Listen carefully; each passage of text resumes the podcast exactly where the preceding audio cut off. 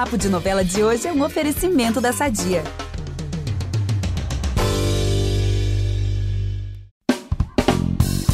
O episódio de hoje do Papo de Novela já tá em clima de despedida, infelizmente. É que Amor Perfeito tá entrando aí na reta finalíssima, semana que vem já é a última, e por isso a gente fala hoje com o intérprete de um personagem que foi um grande motor dessa trama.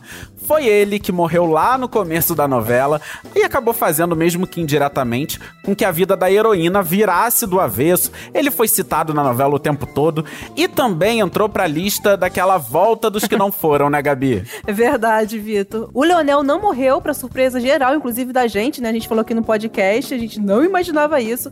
Ele voltou pra Águas de São Jacinto e está carregando todas as expectativas, pessoal, para fazer a Gilda pagar por todos os seus erros. E é com muito prazer que recebemos o ator Paulo Gorgulho aqui no podcast. Obrigada, Paulo, pela sua presença aqui com a gente hoje. Eu é que agradeço o convite, um prazer. Obrigado, Gabi. Obrigado, Vitor. Obrigado a todos que estão nos ouvindo. Vamos que vamos, que tem muito assunto aí sobre amor perfeito. Eu sou Vitor Gilardi, apresento esse podcast com a Gabi Duarte e a gente volta logo depois da vinheta. Impressionante como o tempo só te valoriza. Porque eu sou rica! Eu sou rica! Pelas rugas de Matusalém. Agora a culpa é minha, é isso? A culpa é da Rita! Paulo, primeiro eu queria matar uma curiosidade aqui contigo, porque é o seguinte, todo mundo ficou surpreso com essa volta aí do Leonel. Eu mesmo fiquei bem em choque, eu não fazia ideia de que ele estava vivo. Queria saber como que foi para você, se foi uma surpresa também para você, ou se você já sabia desde o início e conseguiu guardar esse segredo durante todos esses meses. Não, Vitor, foi uma operação de guerra, porque eu sabia desde o começo. Meu Deus. Quando o André Câmara me, me contatou, isso em final de novembro do ano passado, quando a gente começou as tratativas e tal. Ele falou: Pois é, mas é um personagem que volta. Você não pode falar isso para ninguém. E ficou um segredo imenso e tal. E aí conversamos lá. Tuca Rachid, Júlio Fischer, Liz Lopes, os autores são incríveis. Não volta sim e volta para resolver a trama, mas silêncio. E aí ficamos nessa magia toda, mas eu já sabia desde o começo. E aí, como que faz para guardar? Eu, eu sou uma pessoa super ansiosa, gente. Eu, assim, eu ia ficar vendo a novela, meio. ouvindo os comentários sobre a novela, meio que dando um risinho, assim, sabe? Tipo, ai meu Deus, vocês não imaginam o que, que está por vir. Como que você consegue. Você fica meio inquieto também, guardando um segredo desse tamanho, ou consegue lidar tranquilamente? Não, depois de um tempo eu, eu confesso que fiquei ansioso. Por quê? Porque o personagem me seduziu muito e eu, eu gravei o primeiro mês inteiro lá em Caxambu, depois no Rio de Janeiro. Acho que o primeiro, as primeiras gravações duraram um mês ou um pouco mais. E eu vi todo o clima, toda a dinâmica, e a história era muito bacana. Estava adorando o texto, as pessoas, a produção, a equipe e tal. E aí, quando eu fiquei isolado, como se fica na, como se ficou na pandemia, começou a me dar uma ansiedade. Daí eu comecei a ligar pro André. O André, esse cara volta ou não volta? Volta, calma aí, volta. Vai ser no final. Até que um dia eu falei com a Duca, falei, Duca, mas esse homem não volta? Você falou é porque ele voltava? Volta, volta, a partir do 130. Falei, Duca, você me disse que ele voltava a partir do 100. Ela falou, ué, 130 é a partir do 100. Pô, se livrou bem. Ótima resposta, Segura ela foi sagaz aí a ali. sua ansiedade que daqui a pouco você volta. Ai. Uh, foi, foi, fiquei ansioso, mas fiquei ansioso por uma boa causa, porque eu queria muito voltar. O personagem, a gente conversou bastante, a Duca, o Júlio, o Elísio, o André e eu, sobre o fato de. Uh, essas foram uma das coisas determinantes que me fizeram aceitar o personagem, porque ele tinha uma mensagem subliminar muito importante para os dias de hoje. E como era muito bem escrita e muito bem produzida, eu fiquei muito afim de que essa mensagem fosse passada e passou. Ele está passando ainda, porque estamos fazendo o final. Né? Sim. Gente, que bacana isso do, do dessa ansiedade de, de, querer voltar logo, né? Isso é bem bacana, mas que bom que conseguiu manter o segredo, porque realmente. Porque assim, tem novela que a gente desconfia. Por exemplo, Terra e Paixão, que tá no ar. No início, quando teve ali toda a trama da Ágata e tal, a gente não a viu Ágata, Jardim, a é? Eliane Jardim. É, sim. Os caras eles ficaram atrás de nós dois, que nem os loucos. A gente se encontrava lá porta do estúdio e falava: Nossa, os ressuscitados! Todo mundo quer saber dos ressuscitados. Foi muito engraçado. Pois é. Pois é, em Terra e Paixão ainda dava um indício de que ela pudesse realmente estar viva e voltar em algum momento. Agora, em Amor Perfeito, pelo menos pra mim, foi uma completa surpresa. E essa volta dele, além da surpresa, também tá trazendo muitos momentos ali emocionantes, né? Aos poucos ele recobrando a memória, recuper- entendendo, encaixando as peças do quebra-cabeça do que aconteceu enquanto ele estava fora. E a cena dessa volta aí do Leonel, quando tem o tão aguardado reencontro com a Maré, gerou assim uma chuva de elogios nas redes, na imprensa, enfim. Tem até um comentário de uma fã da novela, a gente pegou aqui, é arroba Mendes Gilmore. Ela escreveu assim: Que cena linda essa do reencontro da Maré e do Leonel. A Camila Queiroz e o Paulo Gorgulho me fizeram sentir exatamente o que os personagens estavam sentindo. Atuação maravilhosa, cena emocionante, perfeitos. Como que foi gravar essa cena? Porque no início você teve ali um contato com o pessoal do elenco, com a Camila, principalmente, que é sua filha na novela. Ficou um tempo sem gravar e aí voltou. Como que foi restabelecer essa conexão de pai e filha com ela? Você sabe que a Camila Queiroz é uma grata surpresa para mim, porque eu sabia mais ou menos né, é, quem ela era, porque eu ouvia comentários sobre ah, aquele seriado que ela fez duas Verdades secretas. Verdades Secretas. Ouvia só logo depois de uma novela que ela fez também. Tinha Ela fez Eu coisa, Tô Muito Bom. Entra Ela... muito bom. E tinha uma coisa também na Netflix e tal, e eu ficava muito na expectativa.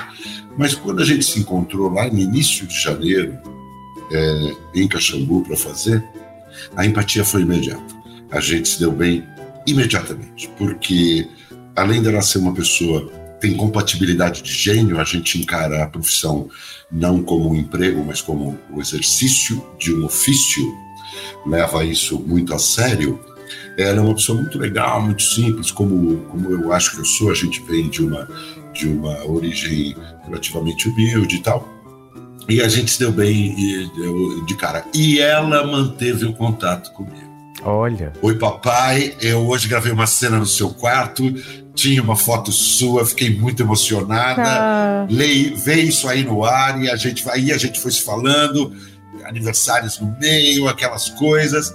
E teve uma coisa que foi muito legal dos autores, que fez com que a minha relação com a novela não esfriasse. Eu fiz muitos flashbacks enquanto eu estava ausente. Então eu voltava é, uma vez por mês. Parece que foi 200 meses, né? Não foi, foram três meses. Mas eu voltava uma ou duas vezes por mês para o estúdio, para gravar com as pessoas e fazendo flashbacks. Isso foi interessante para a cena, foi um instrumento que eles, eles lançaram mão, os autores, para contar a história deles, mas foi muito interessante para nós também, manteve aquecido. Quando a gente voltou, a nossa relação estava aquecida.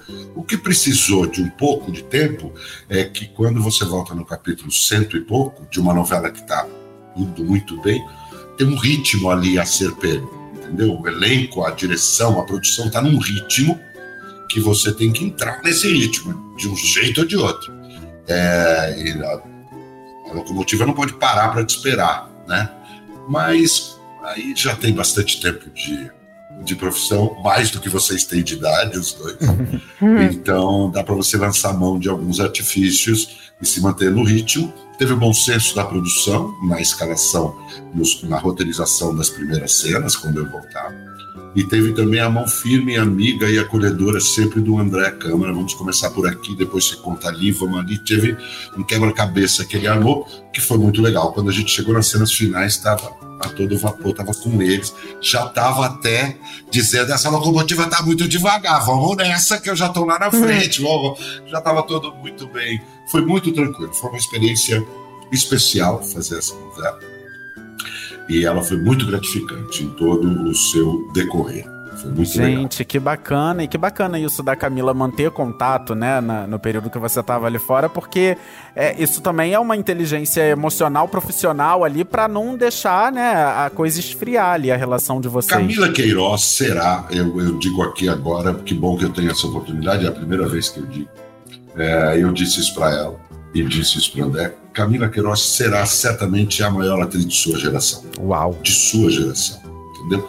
Ela tem 30 anos, ela será porque ela tem, ela tem muitos instrumentos, ela sabe exatamente o que ela quer da profissão. Tivemos a oportunidade de conversar sobre o momento seu é agora, mais cuidado, não vá até a exaustão, o que, que você anda fazendo, escolhe o que você anda fazendo.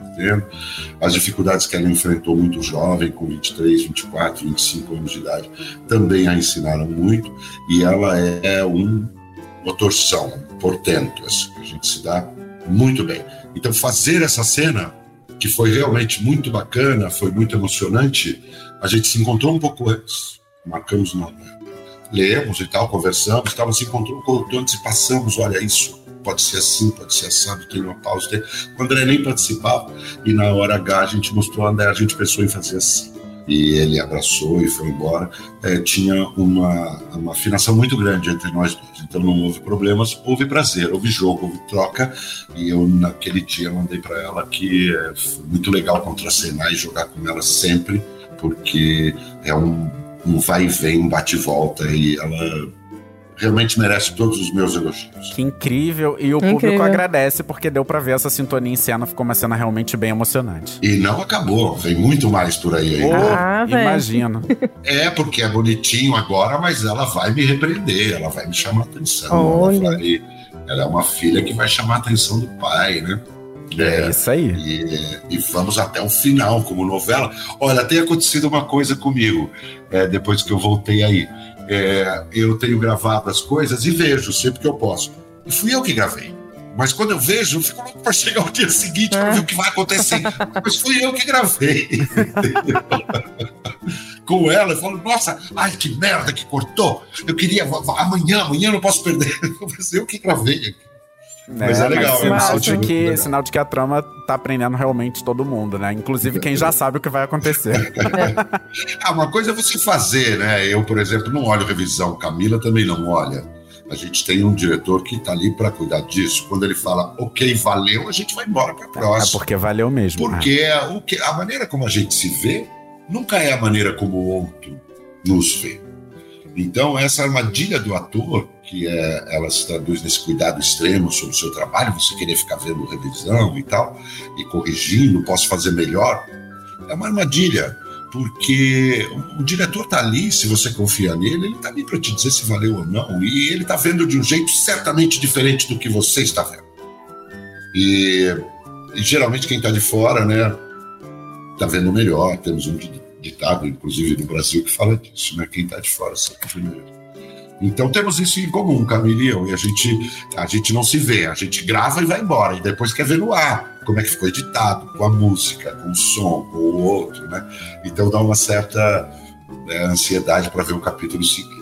É só isso. Não, e vai ter uma curiosidade, né, que passou aqui na minha cabeça, porque eu não sabia que você foi gravando os, os, os flashbacks, né, durante esse período. Então, eu tava imaginando que você foi deixando o seu cabelo crescer, ficou um tempão afastado, então foi peruca que você que usou. Que maquiagem incrível, não, Gabi? Gente, incrível. Incrível, né? Que equipe de visagismo, de estética de maquiagem incrível. Os artesãos, porque são artesãos? Que fazem uma peruca como aquela e uma barba como aquela. Gente. A barba vinha dividida em três partes para pegar marcas de expressão quando fala, quando sorri. Nossa. Cola em três partes. Feito sob medida, sob medida para minha cabeça, sob medida. O acabamento daquela coisa meio suja da barba de alguém que está escondido, o cabelo desgrenhado. Que coisa, né? As pessoas, muitas pessoas me disseram, mas essa barba não é sua?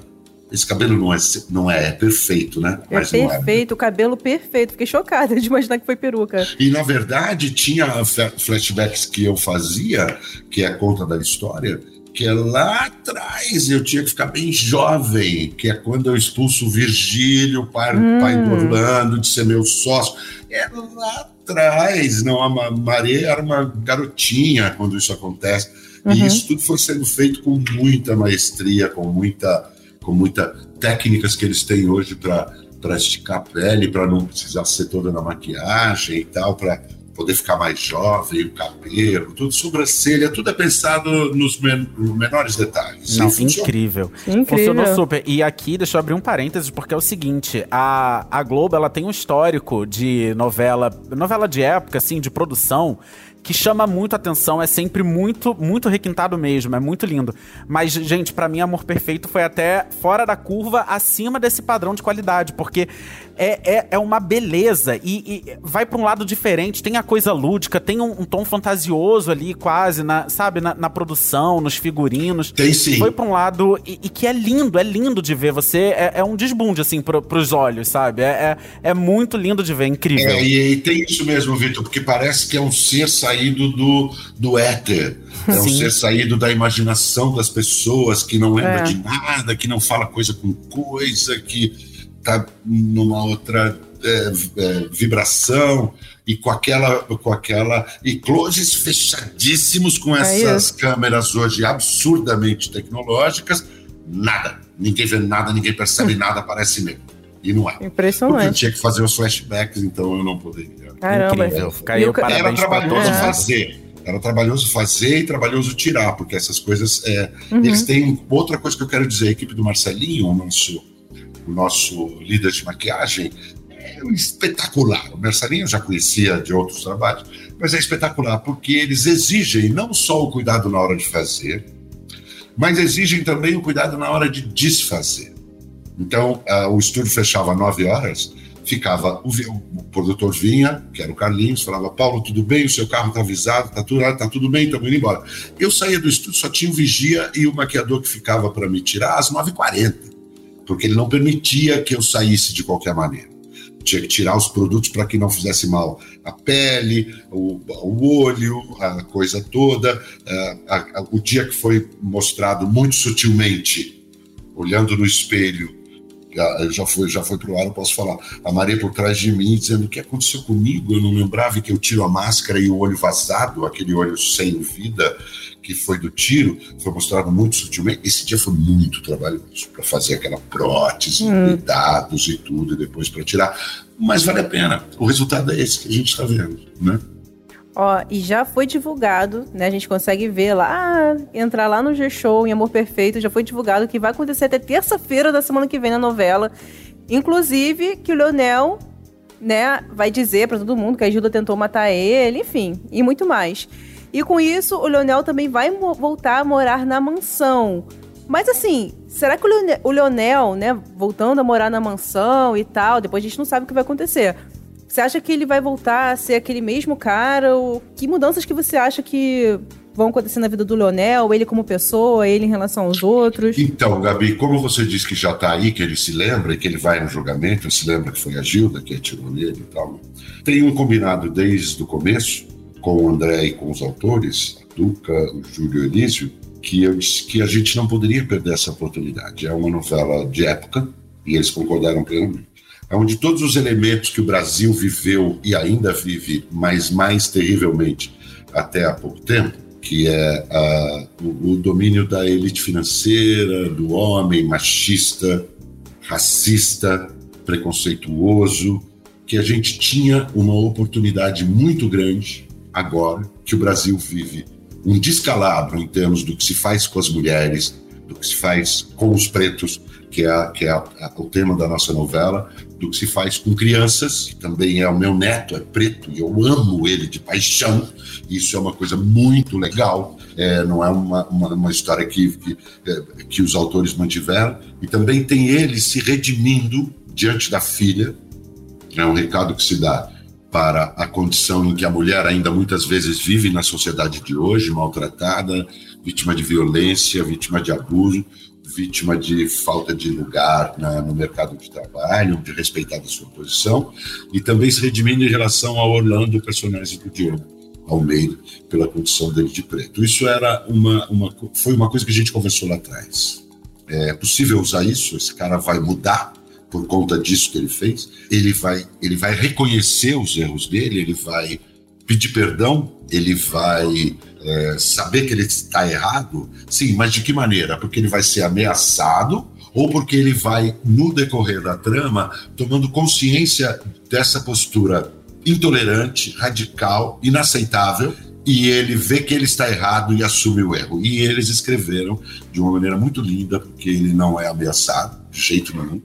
É, a filha nunca negou a convivência dele com o neto e nunca negou a presença dela, embora por erros dele, Leonel, ela tenha amargado oito anos de prisão, perdido o filho, ela tenha enfim, é, nunca é imposto e ele vai vendo as coisas, como as coisas estão acontecendo, a partir do momento que ele volta nove anos depois e descobre quem é quem, quem é Gilda, quem é Gaspar, quem é Orlando, quem é Maria, quem é meu neto, Marcelinho, o quanto ele estava errado.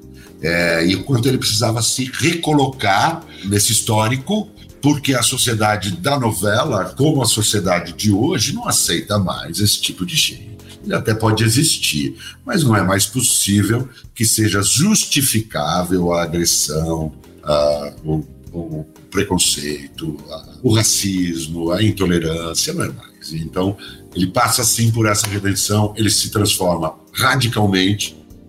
o início da. Isso é bonito, porque o início da, da, da transformação dele vem a partir do amor que o assusta, porque ele não entende, avassalador, é, irremediável, irreversível pelo neto, que é preto, que ele não ele ficou até o fim é, é questionando a filha, porque é, ela estava amando se casando com um negro e, e né? É, e ele é encantador. E, e, ele disse: Mas como é que eu posso amar tanto esse menino e ter tanta intolerância por alguma coisa está errada em mim, não é neles? Então, essa revisão da vida deles, dele, acontece de uma maneira muito bonita e muito significativa para os dias de hoje. Esse foi um dos, dos talvez o maior é, motivos que me levaram a aceitar esse trabalho, ainda que porque o André falou comigo, olha, Paulo, ele some um tempo, ele não fica o tempo inteiro em cena. Mas some por quê? Como é que ele volta? Quando foi me explicado como era, eu falei, é meu, é muito importante fazer isso. Ai, eu fiquei curiosa para saber os outros motivos, porque a gente tava com muita saudade de você, assim, né, numa novela inteira, tirando essa, esse sumiço, né, do Leonel. Quando morreu, eu falei, ai não, gente, Paulo Gorgulho vai sair no meio da novela, não é possível. então, quais outros motivos, assim, o que, que te encantou mais na novela, no Leonel, para pegar esse desafio? Primeiro que é uma novela das seis, como faz tempo que a gente não vê. Uh, Amor Perfeito é uma novela que tem ingredientes de novela das seis de década de 80, década de 90 muito bem escrita, uma trama muito bem amarrada, um elenco ra razoavelmente pequeno, não dá para ser pequeno em novela nunca, mas muito bem amarrado e com uma alegria, é uma celebração constante da vida, é, com uma visão muito poética das coisas, com textos incríveis, e porque fazia exatamente 20 anos que eu não fazia novela. Eu saí daí em 2003 e voltei agora em 2023, exatamente 20 anos. Falei, ah, vamos ver então, como é que é isso? Então, vamos ver. Eu tinha muita curiosidade. E outras vezes, eu tenho que ser sincero, eu tinha sido já convidado outras vezes, não tinha me parecido muito interessante. Essa eu achei muito interessante, eu quis fazer até para viver essa experiência. E não tenho absolutamente nada a reclamar. Eu saí daí só agradecendo a produção, a direção de elenco, a, a, ao André, a, a, todos, porque eu fui tratado muito bem. Tá? É uma novela, né, gente? Você trabalha pra caraca, de segunda a sábado, espera-se muito, rala muito, mas é uma novela, faz parte dessa história. Então isso não é determinante. Tirando isso, como é que você trabalha? Como é que você rala? Como é que você faz? A novela teve condições incríveis de trabalho para todos. Então eu acho que é, uma, é um novo momento mesmo da Rede Globo e está de parabéns. Me apoiaram pra caramba o tempo inteiro. Quais são suas demandas, quais são suas necessidades, o tempo inteiro. E eu fiquei o tempo inteiro pronto para fazer o trabalho e me dedicar até o fim e só me alimentava, porque o trabalho era muito legal, só me alimentava, eu estava sempre disponível.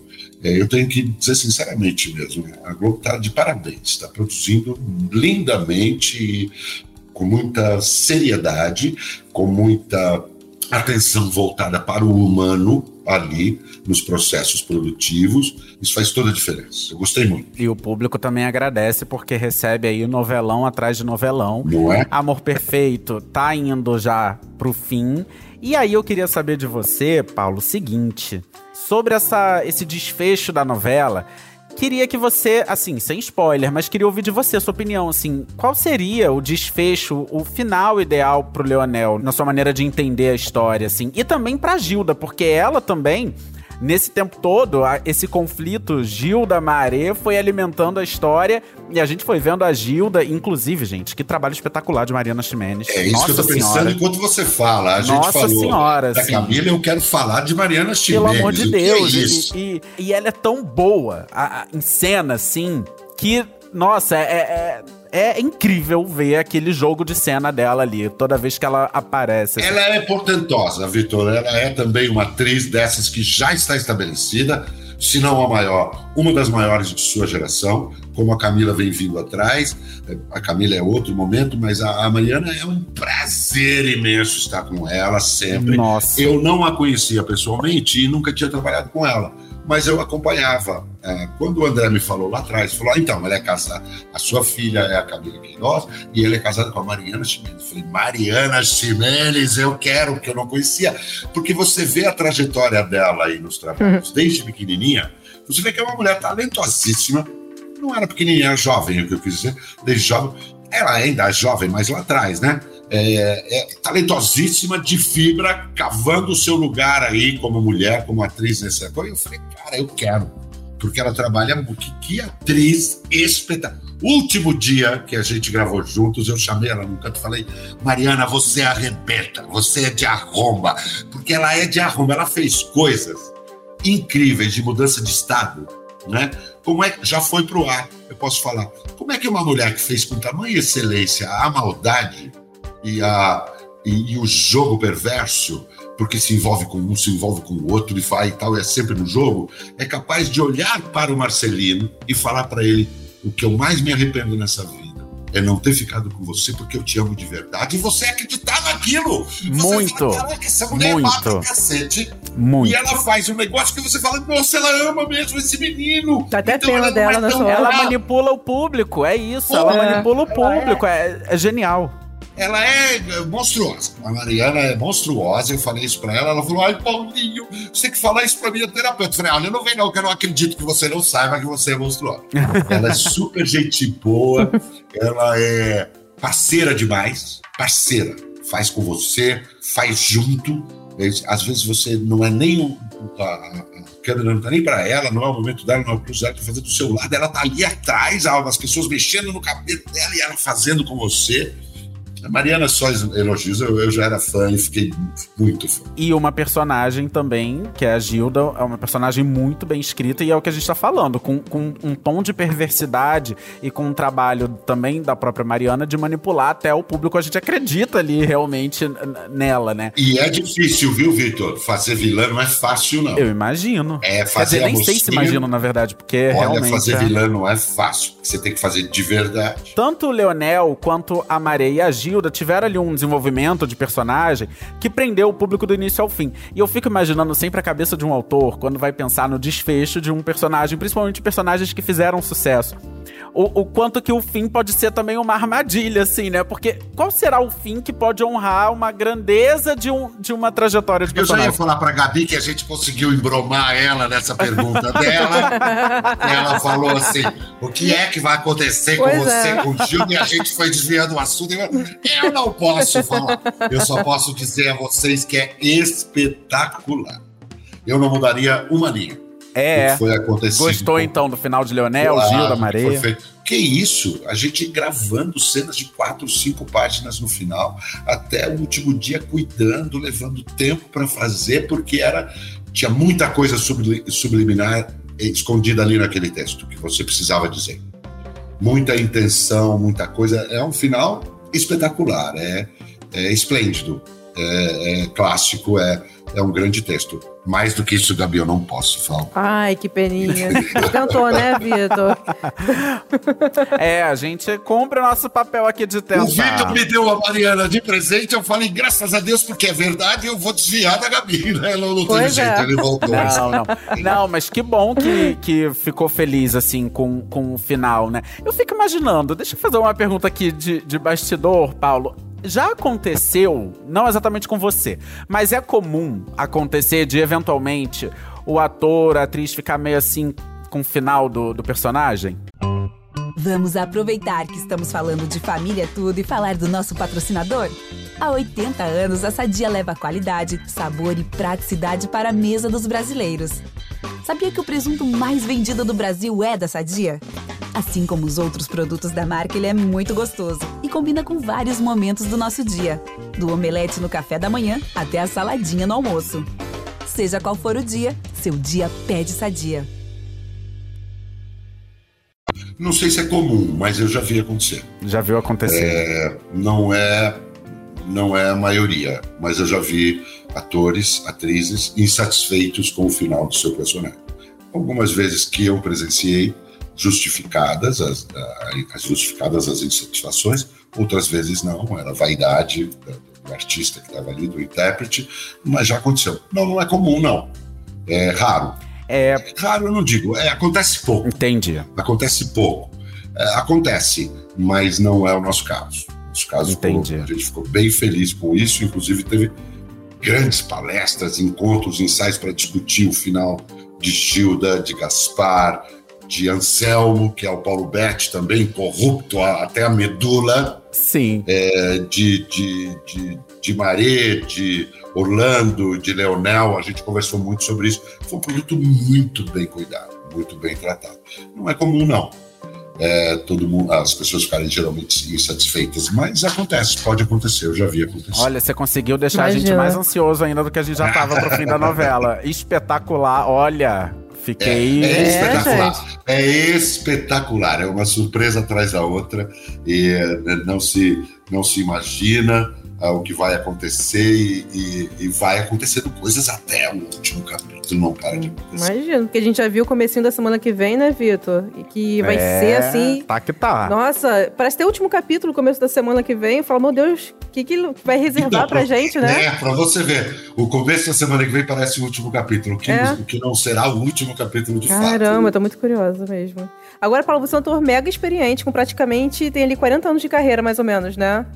De TV. Carreira ah, de TV, a meu estreia em TV foi em 86, então é, são ah, é, sete, Quase são 40, 30, meu, é. 30, 33 anos, eu acho. Não, 86, 96, 2006, 2016. 37 anos de TV. É, quase. 37. É. É. Arredondando ali, arredondei ali pra 40. É, é, é. E aí você já contracenou com, com muita gente, você tem uma mega experiência. Aí a gente falou, né, do Diogo Almeida agora. Eu queria saber como foi pra você lidar com essa nova geração, como o Diogo Almeida. Você já tinha falado da Camila e também, gente, Levi, né? Aquela fofura. Ah, é também que faz o Marcelino. uma Como é que é pra coisa. você, assim, lidar tão diretamente com essa geração nova aí que tá chegando? Então, eu fiquei muito feliz com o cuidado que, que, que tomaram com o Levi, sabe? E que tomaram até o final. E o André estende esse cuidado para depois, com os pais dele e tudo. Que não foi sempre isso que eu vi na minha profissão. Era, às vezes as crianças eram meio. é, não eram muito bem cuidadas. É, ele é muito talentoso e, e está no bruto, né? Uma criança de 10 anos. Começou com 9. A novela fez 10. É, a Simone, a preparadora de elenco, que ficava com ele, só com ele, era uma pessoa incrível, foi ensinando a ele, é, não, não menosprezou a, a inteligência dele em nenhum momento, foi ensinando a ele técnicas, técnicas. Como é que ele podia é, enfrentar cada situação. Muito inteligente, aprendia o tempo inteiro. E eu vi o elenco jovem, de, de maneira geral, né? o Diogo batalhando aí pelo, pelo espaço dele que ele merece, homem lindo e bonito mesmo de estampa que a televisão exige. Gente, ele é. né? Ele, no, no caso dele, é um, um galã, protagonista Ele é, a gente, a- a gente- desculpa, só pra interromper um, assim, um segredinho, que às vezes a gente esbarra com ele nos estúdios Globo, aí eu fico, meu Deus, que homem bonito. Rola um impacto, rola um impacto. Ele Rola causa, impacto, causa um frisson, é. causa um frisson. causa um frisson e assim, às vezes, e é no caso dele é isso, e de outras vezes você tem que fazer, sei lá, tipos, né, mais construídos, que também a beleza não, Claro. não importa tanto, mas a construção, ele cai muito bem, ele é muito interessado, ele é apaixonado, ele trabalha fora do horário pra caramba, ele estuda burro, ele quer fazer o melhor, quer fazer o melhor dele. E o elenco geral, o jovem em geral, também muito interessado, muito afim, se dedicou. É, foi uma. Eu fui muito bem recebido, Gabi. Eu fui muito acolhido. Embora eu ficasse ali na, na Irmandade, e eu posso dizer uma coisa porque a gente dizia lá dentro, né? A Irmandade tinha um ritmo próprio de gravar, mas o mais novo lá tinha 80 anos, então você tinha que esperar um pouco, ver como é que era o ritmo. E a gente fala, você acredita? Tony Tornado tem 93 anos. É impressionante. Tava gravando lá, fez 93 com a gente ali. Ele vai dirigindo o próprio carro. Ele decora texto. Ele vai andando, ele sobe dessa escada. E aí vem, né? Pitanga com 84, Tunico com quase 80. E aí vem vindo, né? Vem vindo, vem vindo. E É. é, tem essa geração é, mais velha que é, eu tô no meio do caminho entre os mais jovens e essa galera e, é- e essa e os mais jovens me acolheram muito pro lado deles assim tá vem com a gente que tá tudo certo vamos é, eu me sinto bem né tenho 64 anos me sinto muito bem cuido de mim exercício alimentação dormir emocionalmente você é avô esse ano Olha, que legal, É. parabéns. minha filha Catarina tá esperando o Nicolas, o menino. Nicolas, nossa, nome do nosso editor. Primeiro neto. É o nome do seu editor, primeiríssimo neto. Ela, Que ela legal. me arrumou isso, então eu fiquei. é, é, O Levi foi tão fofo que um dia, quando ele soube, né, Ó, ele chegou para mim e falou: Paulo, você vai ser avô? Eu falei: Vou, vou ser avô. É, da Catarina, que é a sua filha? Eu falei: é, Você não acha isso muito especial? Eu já sabia o que ele ia dizer, mas eu queria ouvir dele. E aí eu falei: quê? Ele, ele falou: Você, Paulo, vai ser avô da sua filha? E na história, eu sou o seu neto, filho da sua filha. Eu falei: Ele estava escrito para mim, esse personagem, Levi. gente, Era incrível. exatamente por causa disso. É a vida conspirando a nosso favor, Levi. Que Muito fofura. engraçado, Ele é muito fofo, muito legal. Ele é muito Que fofo. Ele fofura. participou do podcast aqui com a gente. um Olha, fofo. você, um relato pessoal aqui sobre avô. Você sabe que eu não tenho filhos, o meu irmão tem dois. E uma das coisas mais impressionantes que eu pude testemunhar na minha vida foi a transformação dos meus pais em avós, no caso. Minha voz, é. Uma transformação completa. Gente, é um negócio de outro mundo, assim, é inexplicável. Olha. Vitor, quando a minha filha me deu a notícia, eu fiquei, tanto a Vânia, minha esposa e eu, a gente ficou meio. Ah, sabe, a gente vai envelhecendo, mas aqui dentro é a mesma coisa. Então você fala, caraca, a gente já achava estranho muitas vezes ter filhos tão grandes, agora a gente vai ser avô. E aí eu falei, ô minha velha, ela falou, velha não, eu não sou velha, só você que é velha. Eu falei, ah, tá bom. Olha, E aí, é, no primeiro momento foi assim, nossa, é, parece natural, né? E tal. Num segundo momento veio uma certa preocupação, esse mundo de hoje, Uhum. como é que é botar uma criança nesse mundo de hoje. Mas aí você começa a pensar na estrutura que tem a minha filha, no William, o marido dela, que é um sujeito espetacular, sensacional, é, e tal. Agora, a minha filha me liga, que eu passo grandes temporadas, semanas aí no Rio de Janeiro, ela me liga e fala: Oi, pai, tudo bem? Eu comecei a chorar. Só que eu não vou ler Ah. tudo bem, eu já comecei a chorar. Ela fala, ai, pelo amor de Deus, não vai chorar. Você tá chorando? Ela fala, não, não, não tô chorando. Só que eu vi a voz dela e ela só fala assim, oi pai, tudo bem? E eu começo a chorar. Oh, É meu Deus, imagina quando eu tiver com o pequeno Nicolas nos braços que venha Imagina, com É saúde. espetacular, né? Um dia eu ouvi, e o que você falou quando tiver com pequenos Ni- Nicolas, levando para o trabalho, levando aí para o estúdio, levando para as minhas gravações. Eu ouvi de uma pessoa alguns anos atrás, desavisado, já há bastante tempo, quando nasceu meu filho caçula, que está agora com 18 anos, e eu levei para o elenco, eu estava fazendo um trabalho. E o produtor falou assim: Mas como é que você traz um bebê nesse ambiente? Isso não é ambiente para criança. Eu achei aquilo muito estranho. Eu falei: Querido, essa aqui é a minha família. É o lugar onde está mais seguro. Eu deixo esse bebê aqui na mão de qualquer pessoa dessa equipe e vou trabalhar. É a minha família, é você que está fora do seu. Então eu já fico pensando de levar ele para as gravações, né, para ver como é que funciona, porque cada filho meu eu levei, teve um momento que eles ficavam, eles achavam aquilo muito. Olhava atrás da televisão, olhava para mim, olhava o personagem, falava, vamos lá ver como é que é. Televisão para ver como é. Já estou pensando em tudo isso, a cabeça já está assim, né? Já está assim, né? Sim, ah, e é uma aventura, gente. Quando criança, ir pro trabalho do- dos pais, ver como que é. Seja o trabalho que for, assim. assim É, eu é amava. legal. Meu, meu pai trabalhava numa escola, ele era tipo um faz-tudo, assim, da escola. Nossa, queria me deixar feliz, era tirar um dia pra me levar lá, ficar lá. Na escola, Na- na exatamente. escola, O Guilherme, que hoje é meu filho do bem, tem. Eu, eu, eu sempre andei de moto. Então eu levava minhas, os meus filhos para andar de moto também desde cedo, para aprender com capacete. E um dia eu fui levar ele para ver como era a primeira vez no estúdio. Ele me obrigou, cara. Ele tomou a ponte aérea de capacete óculos escuro e casaco de couro. Eu tenho isso em foto. Porque ele achou isso muito legal. E ele entrou no avião, na ponte aérea, de capacete, óculos escuros e casaco de couro. E eu, assim, tive que levar ele. Teve jeito, né? Que era bem pequenininho. Então, a criança proporciona a você essa, essa saída gostosa, vital, saudável, do seu lugar comum, da sua zona de conforto, quebrar paradigmas, ele te leva porque vê um mundo completamente diferente, né? E todo mundo fala, Vitor, vamos esperar para ver. Todo mundo fala que agora quando você é avô, lava suas mãos e só alegria, porque você já criou, agora criar é problema de outro. Então vamos ver, né?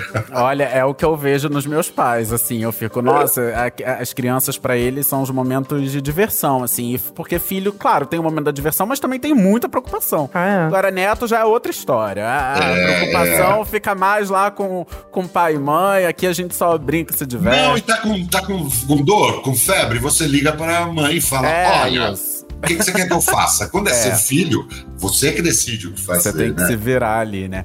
Ô, Paulo, seguinte, a gente pesquisando aqui, fazendo o roteiro dessa entrevista, a gente leu uma, uma matéria do jornal Extra de 2019, É. em que você disse que era avesso às redes sociais, que não tinha conta em nenhuma rede, nenhum perfil, e que isso não é algo que te seduz. De lá pra cá, quatro anos se passaram, a gente teve uma pandemia no meio, onde tudo ficou mais virtual do que já é, né? E aí queria saber como que é a sua percepção hoje em relação a isso. Mudou alguma coisa? Eu estou mais avesso ainda. eu, eu não tenho Instagram, não tenho Facebook, não tenho Twitter, não tenho absolutamente nada disso. E tá em paz. Tem uma questão no Instagram que tem uma, uma moça que é presidente de um fã-clube meu. Ela gerou, inclusive, uma ação, assim, a gente teve que... Minha filha descobriu, tecnológica pra caraca, né, essa juventude, porque eu avisei o Instagram, não é meu esse Instagram, porque a pessoa começou a se manifestar na primeira pessoa. Hum. Eu acho, eu isso, eu aqui. Bom, aí não dá mais. É um fã-clube, é bacana, mas na primeira pessoa não dá mais. E a gente avisou o Instagram, meus amigos todos. é, a- a- o Instagram pede que você tenha um número X de, de manifestações lá para tirar, é, tirar é, mostrar que é seu. E aí a minha filha entrou em contato com ela e falou: Olha, meu pai adora você, que bacana que você tem, você é de um fã-clube e tal, mas não pode falar em primeira pessoa, querida. A gente vive tempos terríveis. Mas Falou com ela, não se ofenda e tal, mas a gente vai zerar. E aí a gente zerou a conta, o Instagram acolheu e tirou do ar e tal. Eu fiquei com pena dela. Gente, Quem mas que ela- loucura, né? Também, assim, a pessoa começar a falar em nome de outra, É. sem eu nenhum tipo de autorização. pesquisando Que... para esse roteiro aqui, é por isso que eu vi que você não tinha rede social, porque eu vi uma matéria, nem lembro qual, falando assim, Paulo Gorgulho postou não sei o que lá nas suas redes sociais, elogiando, não sei o que lá. Eu falei, é mesmo? Então ele tem. Aí fiquei procurando, falei, gente, mas que rede social é essa? Aí eu falei, ah... Olha. Não tem, não tem, porque daí começou uma coisa. é, é, é, eu foquei a minha carreira sempre em prestígio e nunca em fama. Meus trabalhos eu escolho. Eu falei, não, não, não, não, peraí. Que isso, gente? Agora não dá mais. É, agora não dá mais. É. Falei, Ca- Catarina, que eu chamo de Kat, né, meu filho, que vai me dar um neto. e eu falei, Kat, ela falou: não, peraí, eu vou descobrir quem é pra você. Pai, ela te adora. Eu falei com ela, ela te adora. Eu expliquei para ela não se ofender, mas que não dava mais. E não pode postar em primeira pessoa. E eu não acho que neste caso ela teve má intenção, não.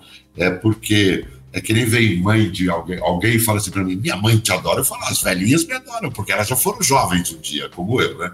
Então eu acho que ela já foi jovem um dia e seguiu o meu trabalho. E minha filha fez o meio de campo, falou com ela com muito carinho. com Ah, que muito bom que amor. você resolveu. E essa história É. sa- sacou fora. E o Instagram Ai, que bom. a minha denúncia. Aí Opa, queria que te bom. perguntar, porque é o seguinte, então, hoje Vitor, eu não tenho nada, não tem querido. e não, e não vai ter, né? E, e eu é tenho bom... um filho. Eu tenho um filho, esse filho mais novo, meu, ele é atleta. Ele, cada um teve liberdade para ser o que é, e ninguém escolheu minha profissão. Que engraçado. né? Os três. Vai que Nicolas, quem sabe? Vai, querido. Vai, que a vida é capciosa mesmo. É. né? A gente- E eu tenho um filho que é atleta profissional e tal. E, e- e aí tem o clube dele, que agora é tudo biometria, né? Digital. Fui lá ao clube e falei: olha, eu não quero fazer biometria. Porque isso vai me tirar o- o- o- a chance de, quando eu chegar, falar com o porteiro. E aí, tudo bem? Como é que você está? Bom dia. Vamos nessa. Eu gosto de encontro pessoal. Ah, meus filhos, quando vêm falar comigo, avisam só pelo, pelo WhatsApp. E aí, pai, preciso falar com você. Pode falar? Pode, porque vai me ligar, eu quero ouvir a voz. Porque pela voz eu, quero, eu sei se está legal, Sim. se tem ali um problema, como é que tá e tal. É, eu continuo. Agora estou mais radical ainda, porque a velhice traz coisas. Não me considero um velho, mas estou a caminho da. Ela traz coisas muito desagradáveis, mas ela também traz coisas muito legais. Então é assim. Por que você está fazendo isso? Porque eu estou velho. Não explicação. Então, é, é, eu, eu agora quero saber muito menos disso aí ainda. Porque a pandemia, ela me trouxe uma esperança muito grande frustrada. Eu estava fazendo segunda chamada da Globo na pandemia, Incrível. Globoplay. A segunda temporada que a gente teve que interromper. E terminamos a forceps. Tudo empapelado, ninguém, ninguém se via, os ensaios eram online, a gente só se via na hora de gravar e assim mesmo à distância, não tinha beijo, não tinha abraço, não tinha nada. E eu falei, cara, a pandemia vai fazer com que o ser humano olhe mais para o outro, vai perceber a sua finitude, vai ver que tudo isso, acumular valores, casa, carro, imóvel, avião e o caralho, é, não tem valor porque pode acabar tudo. Que isso, piorou tudo. As pessoas ficaram horrivelmente individualistas, egoístas e competitivas. Então eu fiquei muito frustrado com isso, mas isso ainda me fortaleceu mais ainda que eu prefiro o contato pessoal, né, de falar, de ouvir, de estar junto, de saber como é. É, eu tenho uma coisa que é um pouco fora, é meio ET, assim, que eu vejo é, hoje em dia já, que eu vejo nas pessoas com quem eu convivo no meu trabalho e tudo. Porque se você me disser que está com um problema, eu vou lembrar qual é o seu problema. E a próxima vez que eu te encontrar, eu vou te perguntar como é que anda o seu problema, se desenvolveu, se não desenvolveu. Eu vou me lembrar disso. É, eu vou falar bom dia para todo mundo, vou falar boa tarde, eu vou falar até logo, vou falar obrigado, vou falar por favor, vou falar, a pessoa vai ver de mim. Isso faz uma diferença muito grande hoje, eu percebo. Eu sou Sim. meio um É. Mas essa coisa do pós-pandemia é uma coisa que me impressiona e que agora que os casos estão voltando em alguns lugares, inclusive aqui no Brasil, estão voltando a aumentar um pouco o número de casos. Quando você olha pro número de pessoas, pra taxa, né, da porcentagem da população que tá com a vacina em dia, muito pouca gente, sei lá, 20%. Eu fico, gente, pelo amor de Deus. O negócio foi ontem. É revoltante. É revoltante. Mas um Revoltante. dia, quem É. sabe, aos poucos a gente vai melhorando Com tudo, certeza. Sabe, a nossa sociedade. Agora, que maravilha que é a nossa ciência e como o Brasil tem é, é, expoentes, né? Na ciência mundial, né? A que toque de caixa eles desenvolveram essa E vacina. muitas ela é mulheres. eficaz. E muitas mulheres Muitas liderando mulheres pesquisa, o que a gente via, a quantidade de, de, de mulheres que a gente via ali na linha de frente, da questão da ciência, da vacina, explicando para a população. Enfim, e, é, foi um momento assim. É. E viu, Gabi, por que, que era importante fazer esse personagem? Porque no final eu vou e digo para minha filha coisas lindas, pedindo perdão a ela por toda a injustiça que eu cometi com ela na condição de mulher. Você imagina hoje o que a mulher sofre? Você imagina o que era em 1940? Não, é só uma mulher. Não, ela tem que fazer o que eu mando. Não, ela é isso, ela é aquilo. E aí você põe nessa, é- nessa época um pedido de perdão de um cara poderoso, um coronel de sua época, o dono da cidade, que ele se arrepende e que ele percebe que ele agiu mal. Era importante fazer isso, não era? Não, super. Era. Muito mesmo. Ainda mais o círculo dele, né? De, de poderosos. Todo mundo pensava como a maioria das pessoas daquela, daquela década. Então ele fazer isso foi algo realmente.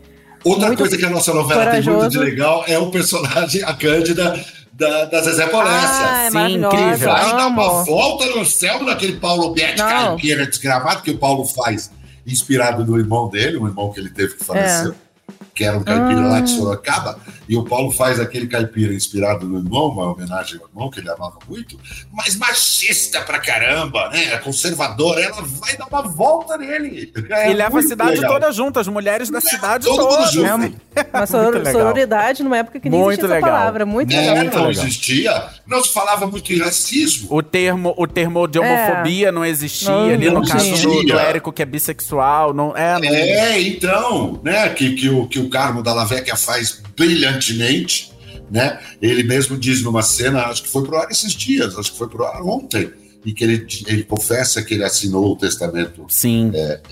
Falso forjado, lá. É, forjado. que ele diz porque eu era um invertido, né? Que era o termo da época. Da época.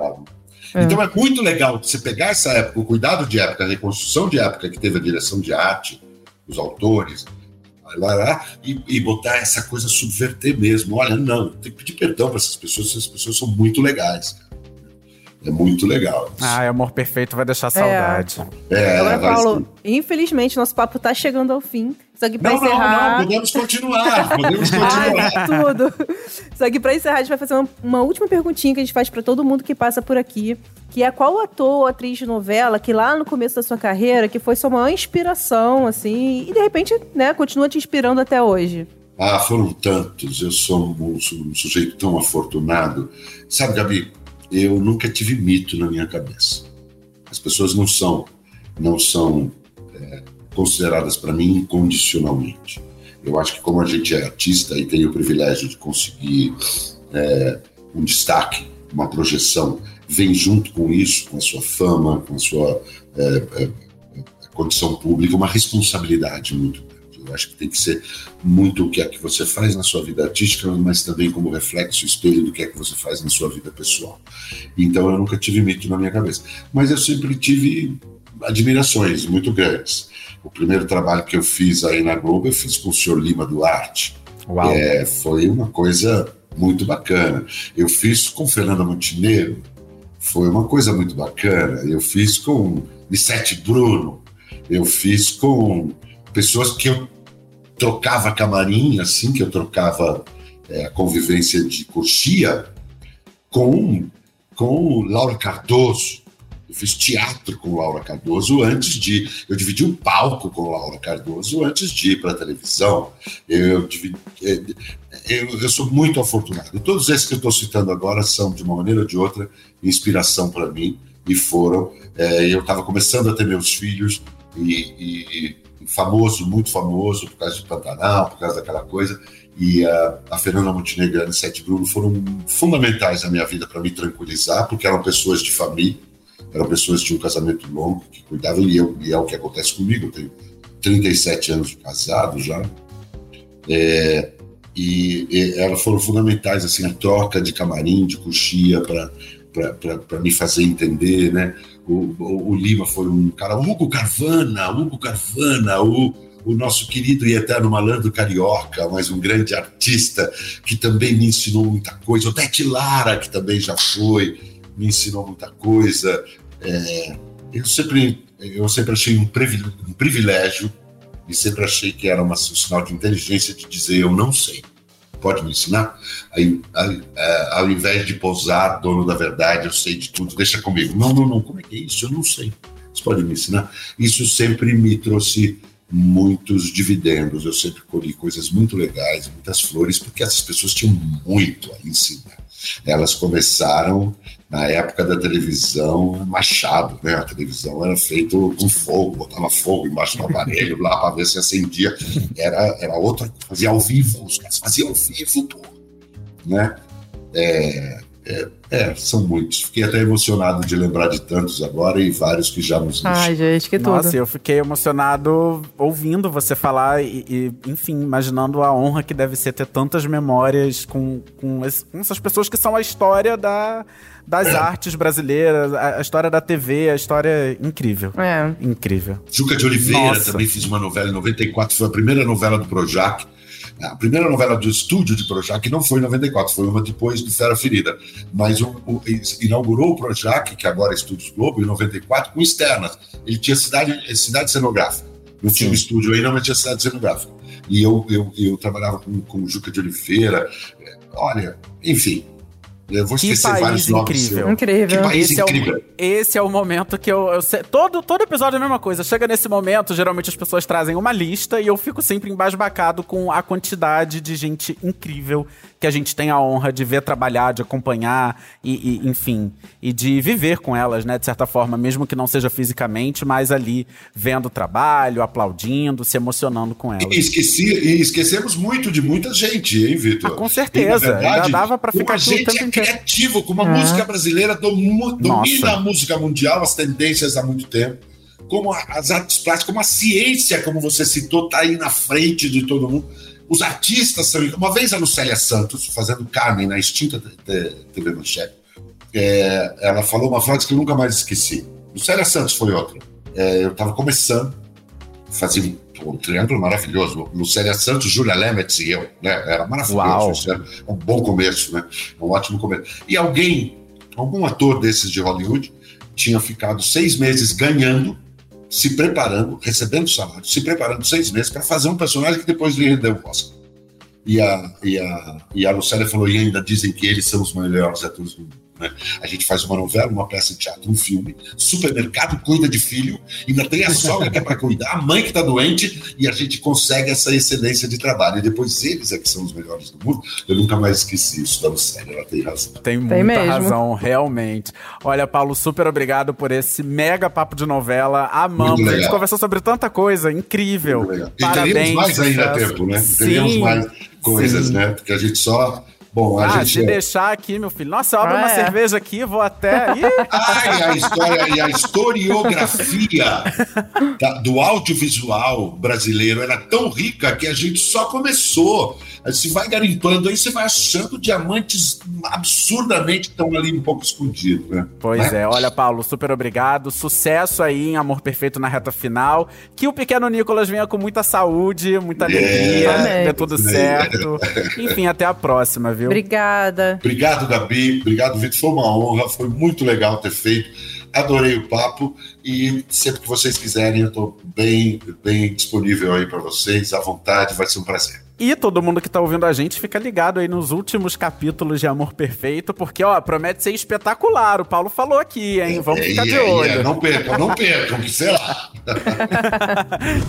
Depois desse papo maravilhoso com Paulo Gorgulho, pessoal, o podcast Papo de Novela fica por aqui. Quinta que vem estaremos de volta. Domingo também, pessoal, tem um resumão sobre a semana das novelas, inclusive sobre o que sabemos sobre a última semana de Amor Perfeito. Não perca. Ai, será que vai rolar um spoiler? Vou Ai. tentar, gente, conseguir um spoiler pra trazer aqui, É. hein? Mas não sei, o Paulo hoje não quis dar spoiler, vamos ver.